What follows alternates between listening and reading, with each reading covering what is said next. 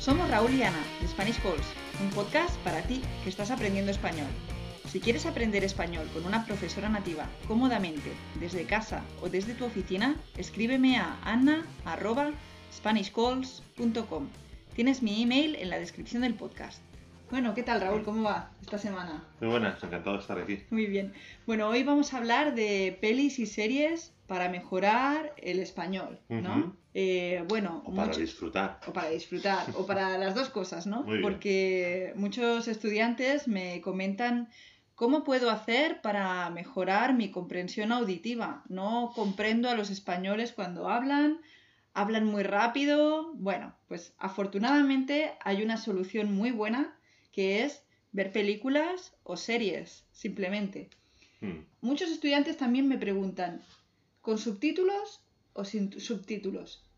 Mm, ¿Tú qué piensas, Raúl? ¿Piensas que es mejor? Yo creo que depende un poco del nivel que tenga el estudiante.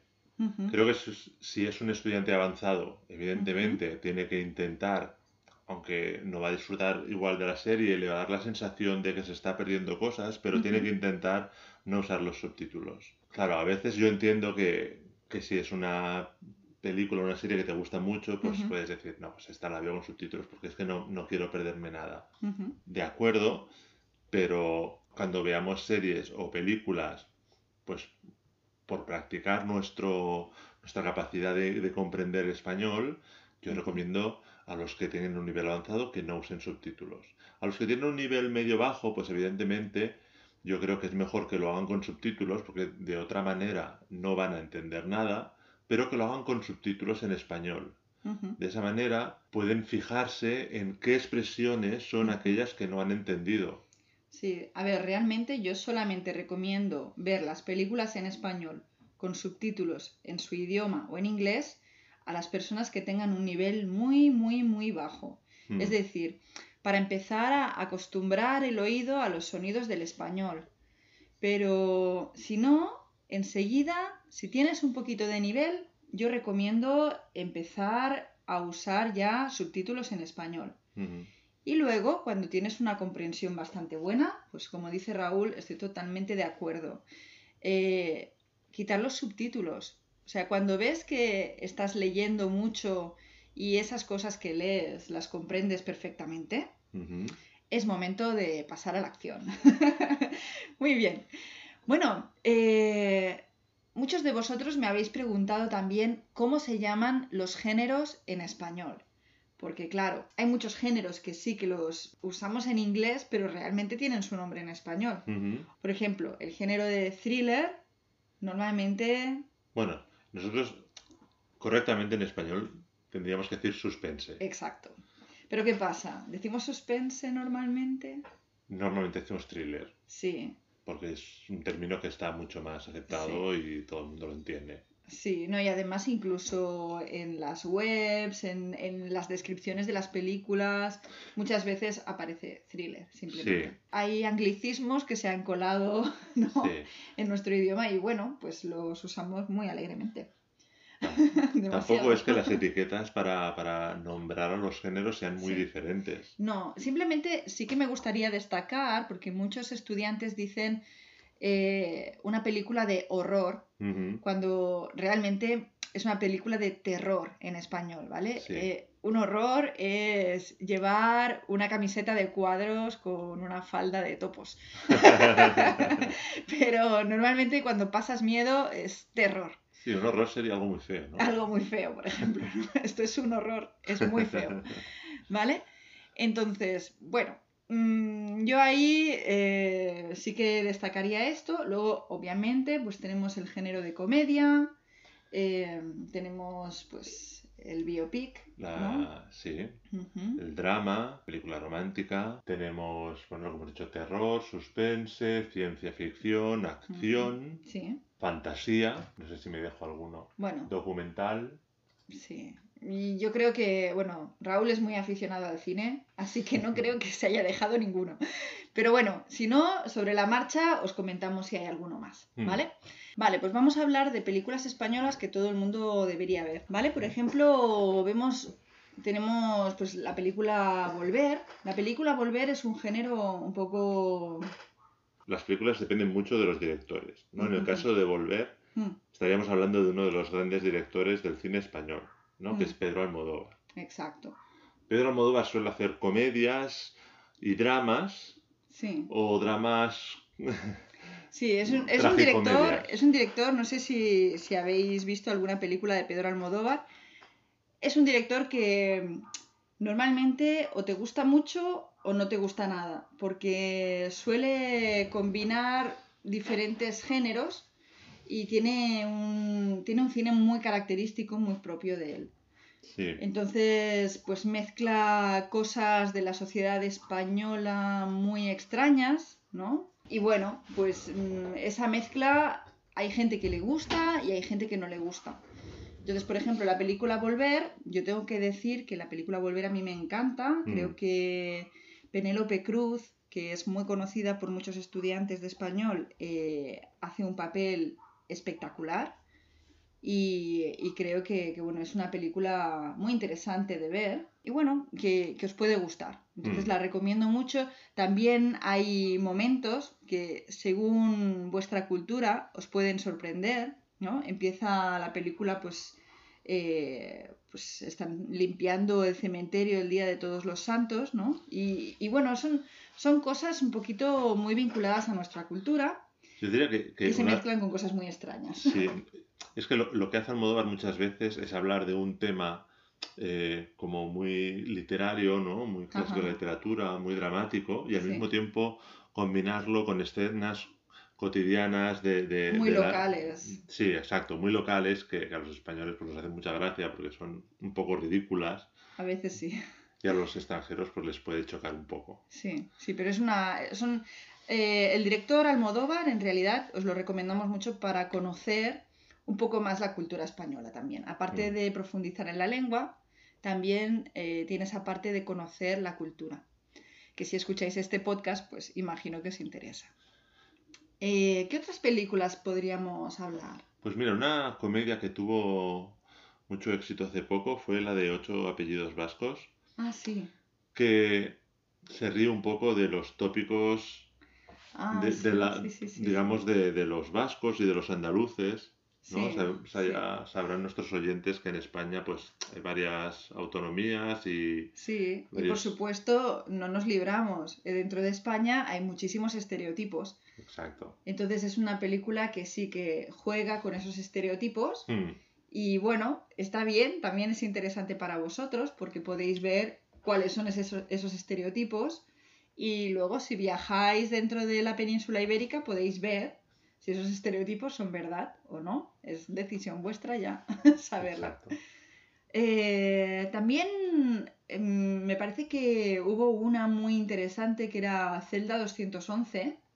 Sí, fue un thriller eh, carcelario, digamos, Sí, sí, sí, sí. que, que tuvo bastante éxito, que Mm. tiene una actuación magistral de Luis Tosar, un actor español que, que quizá no es tan internacional, tan conocido como No. otros actores, pero es un pedazo de actor. Sí, desgraciadamente no es tan internacional como Penélope Cruz, pero tiene, tiene muy buenas actuaciones y os recomendamos que veáis películas de él porque realmente es muy buen actor. Se llama Luis Tosar. También hablando de Almodóvar, pues hay alguna otra película, porque claro, Celda 211 y Ocho apellidos vascos realmente no es de, no es de Pedro Almodóvar, obviamente, ¿no? Pero todo sobre mi madre, ahora pensando sobre Pedro, Pedro Almodóvar, Es otro drama que también Es un tuvo drama- mucho éxito sí, y es muy interesante. es muy interesante también. Eh, bueno, hablando de, de otras películas interesantes, tenemos alguna película muy destacada del género del terror, como por ejemplo Rec. Bueno, es que tenemos algunos directores de terror muy interesantes también, como Jaume Balagueró, Sí, y, y en este caso la película REC, REC, es una película de zombies a la española sí. y es muy curiosa y muy Sí. interesante también.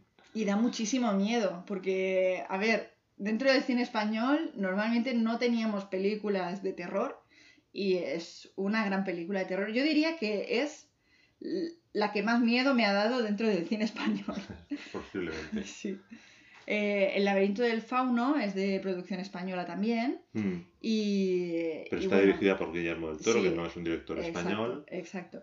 Pero bueno, es una película que la mayoría de los actores, si no todos, son españoles, ¿verdad? No todos, pero hay muchos actores españoles. Y, y bueno, también... Además está ambientada en, en la Guerra Civil Española o el Sí. final de la Guerra Civil Sí, Española. Si os y- interesa un poquito la historia española también es muy interesante porque, porque bueno, es, allí pues está ambientada en esa época. Es un cuento de fantasía con, con momentos históricos ¿no? y, Sí, y dramáticos. Es una película muy muy bonita y os la recomendamos mucho. Eh, luego también tenemos... Tenemos Tesis, Ah, sí, sí, que, sí, sí, sí. que diría que es una de las pelis que revolucionó el cin- el cine, español con Sí. Alejandro Amenábar, otro grandísimo director español, Sí. Que ahora tiene una película en el cine en estos momentos, Mm, Mientras dure la guerra, que, que es una película que también tiene que ver con la Guerra Civil Española.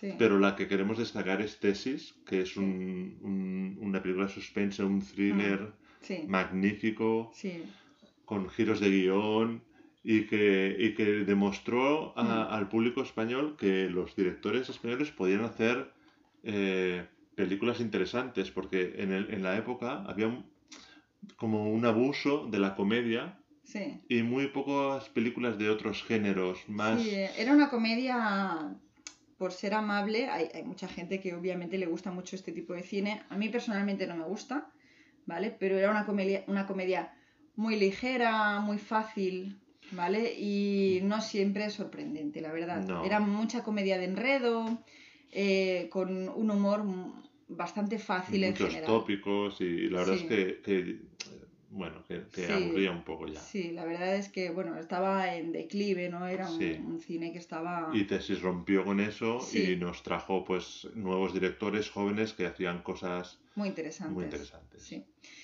Bueno, eh, también hay un par de películas que me gustaría comentaros dentro de, de esa época que se hicieron. Era un cine un poquito también protesta, digamos, y era por un lado Mar Adentro y por otro lado Los lunes al sol. Mm, Eh, Mar Adentro eh, habla sobre el tema de la eutanasia. Y También es de Amenábar. es de Amenábar y Ujú. está basada en una historia real de un hombre que a- a partir de un accidente pues quedó pues discapacitado, no se podía mover y, y bueno, y simplemente pues no podía seguir viviendo la que él consideraba una vida digna. Entonces, bueno, al final, pues bueno, no, no os voy a decir lo que pasa, pero bueno, habla de esa lucha Con grandes interpretaciones de los Sí, actores también. Tenemos a Javier Bardem, por ejemplo, Mm. y, y bueno, en esa película pues me parece muy interesante porque bueno, trata este tema con una sensibilidad exquisita, ¿no? Sí. Y luego también tenemos Los lunes al sol, Mm. que habla sobre el tema del paro, es decir, habla sobre un grupo de personas que se quedan sin trabajo y bueno, y habla de, de los lunes al sol, ¿no? En una alegoría de lo que son como si fuera unas vacaciones, ¿no? Pero eh, claro, obviamente son unas vacaciones agridulces porque ellos no tienen trabajo y por lo tanto no, no son unas vacaciones reales, ¿no? Sino que simplemente pues mm, habla también de esa lucha. De la lucha y de la angustia, ¿no? Por, Sí. por encontrarse, pues, que no pueden trabajar, que no pueden contribuir. por sentirse útiles, Sí. por sentirse dentro de, de la sociedad que ahora mismo les está exclu- excluyendo, ¿no? Y bueno, yo creo que no, no sé si hay alguna película más, pero me gustaría ya ir pasando Mm. al tema de, de las series, porque ahora mismo, pues con los nuevos mm, operadores de series, ¿no? Las nuevas aplicaciones que hay y webs que permiten ver series, eh, pues hay diferentes series que creo que están teniendo bastante éxito entre los estudiantes de español y bueno, no me extraña, porque son series que tienen un guion bastante bueno y, y bueno, creo que están bastante bien hechas. Sobre todo tienen una buena producción, con lo cual no son Mm. la típica... En España se hacían culebrones Sí. o... o- Bueno, los culebrones eran más venezolanos. Pero en España también se hizo alguno. Pero Recuerdo sí, alguno. sí, en España se ha hecho alguno también, sí. Entonces, bueno, eh, creo que, que, bueno, es un poquito más interesante que lo que se venía haciendo. Y bueno, el número uno yo creo que ahora mismo es eh, La Casa de Papel, ¿no? Porque es una serie que, que, bueno, pues habla de un robo, ¿no? Y bueno, pues tiene bastante acción, eh, tiene personajes bastante interesantes. Y bueno, pues muchos estudiantes me han dicho sin problema cuáles son sus preferidos, así que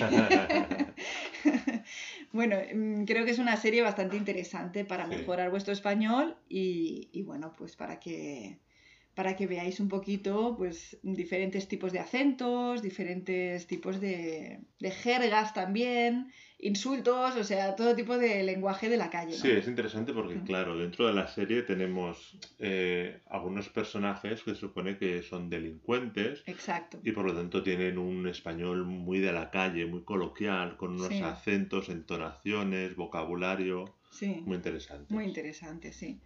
Luego también tenemos una que no tengo que decir que no está triunfando muchísimo, porque, bueno, no sé, a lo mejor no es tan conocida, pero a mí me gustaría que vosotros la conocierais, porque me parece una serie maravillosa y se llama El Ministerio del Tiempo. Mm. Es una serie que no es realmente muy nueva, sí que es nueva, porque no hace muchos años que la estrenaron, pero, no, sé si será del 2013, 2014, más o menos, bueno, no lo sé. La cuestión es que no es de actualidad total, pero sí que me parece muy interesante si os gusta la historia, por ejemplo, o si tenéis interés en la historia de España. Porque lo que hace es hablar de viajes en el tiempo. Pero siempre dentro de la historia española. Exactamente. Entonces, pues bueno, ahí aparecen artistas, aparecen políticos, aparecen personajes históricos reales. Y es una serie que está muy bien hecha porque, bueno, es una serie como tipo detectivesca, ¿sabes? Con episodios autoconclusivos muchas veces. Sí, yo creo que ese es el gran handicap, ¿no? El gran inconveniente. Bueno, eh, hay gente que le gusta este tipo de serie y hay gente que no. Hay gente que le gusta más que la serie tenga un hilo argumental durante toda la serie, que lo tiene, pero es un, un, hilo para unir los diferentes capítulos que en realidad son autoconclusivos.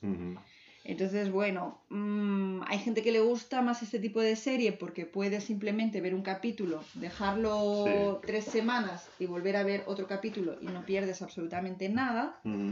Y hay gente que no, que prefiere que, realmente la serie te cuente una historia y cada capítulo pues te haga avanzar durante esa historia hacia un final que viene, ¿no? En cualquier caso la recomendamos, es muy interesante. Sí, es muy interesante. Las actuaciones son bastante buenas, no son impresionantes, pero son bastante buenas. Hmm. Y, el guion pues está hecho con mucha gracia. Hablan de muchas cosas del mundo de los funcionarios, ¿vale? y bueno, es muy interesante. Luego, eh, no sé si hay alguna otra. Hay las chicas del cable, ¿no? Series actuales, estas ya son, son series que no hemos visto. No, no las hemos visto, pero, me las han recomendado estudiantes, así que tienen vuestro aval. y una de ellas es Las chicas del cable. Vis a vis, que es, también es carcelaria. Sí, sí. Y, y una que diría que está dirigida al público joven, que es Élite. Pero que es para un público adolescente porque creo que, que ocurre en un instituto. Sí, o sea que si sois muy jóvenes o tenéis hijos jóvenes que están estudiando español, pues podéis ir a, bueno, que vean élite, ¿no? Eh, luego estamos viendo, esta sí, que no la hemos comentado, pero es muy interesante también, una serie que se llama Fariña. Ah, sí. Sí. Esta está muy bien, es, es parecida a Narcos, hmm. los que hayan visto Narcos o conozcan la serie, es, eh, relata el caso de unos contrabandistas españoles en las costas gallegas que en un momento dado pues empezaron traficando con tabaco y hmm. acabaron pues introduciendo cocaína en nuestro país. Y tiene la gracia de que ocurre en Galicia. Los en los años 80. Sí, entonces eh, pues eh, vemos la España de los 80 con unos personajes que son como muy... Muy de pueblo. Muy de pueblo, ¿no? De, de, la zona costera gallega, con un acento gallego, que es que es verdad que está muy suavizado. Hmm. Entonces es fácil de entender. Hmm. Pero, pero bueno, no es. Pero bueno, yo igualmente lo recomiendo para niveles avanzados, porque hmm. incluso a veces, pues, sueltan algunas palabritas en gallego. Entonces, No es muy complicado y está muy No, suavizado, pero es verdad que puede ser un poco difícil. sí, sí. Y bueno, no sé si hay alguna otra serie que quieras comentar. Bueno, recuerdo que empezamos a ver nosotros una que se llamaba Alta Mar, ah, sí, sí. que era sí, un sí, sí. misterio en un crucero, también era una serie de época, Sí. eran pocos episodios. Sí, Y bueno, si os apetece algo ligero y que tenga misterio y que tenga intriga, pues también es interesante. pues sí. Eh, bueno, pues como hemos visto, pues hay diferentes tipos de, de comedias, películas de terror, de suspense, dramas, ¿no? Y bueno, y aparte, ahora mismo pues están surgiendo muchísimas series Sí, que- para- con las que podéis mejorar vuestro español. es muy fácil buscar series españolas, hay, hay bastantes series y alguna Sí. película interesante también, Sí. actual, o sea que tenéis opciones para... Sí, No tenéis español. excusa, no tenéis excusa para practicar vuestro español. Bueno chicos, pues hasta aquí el capítulo de hoy. Esperamos que os haya gustado muchísimo y bueno, esperamos vuestros comentarios. Eh, nos vemos la semana que viene. Gracias por escuchar. Hasta pronto.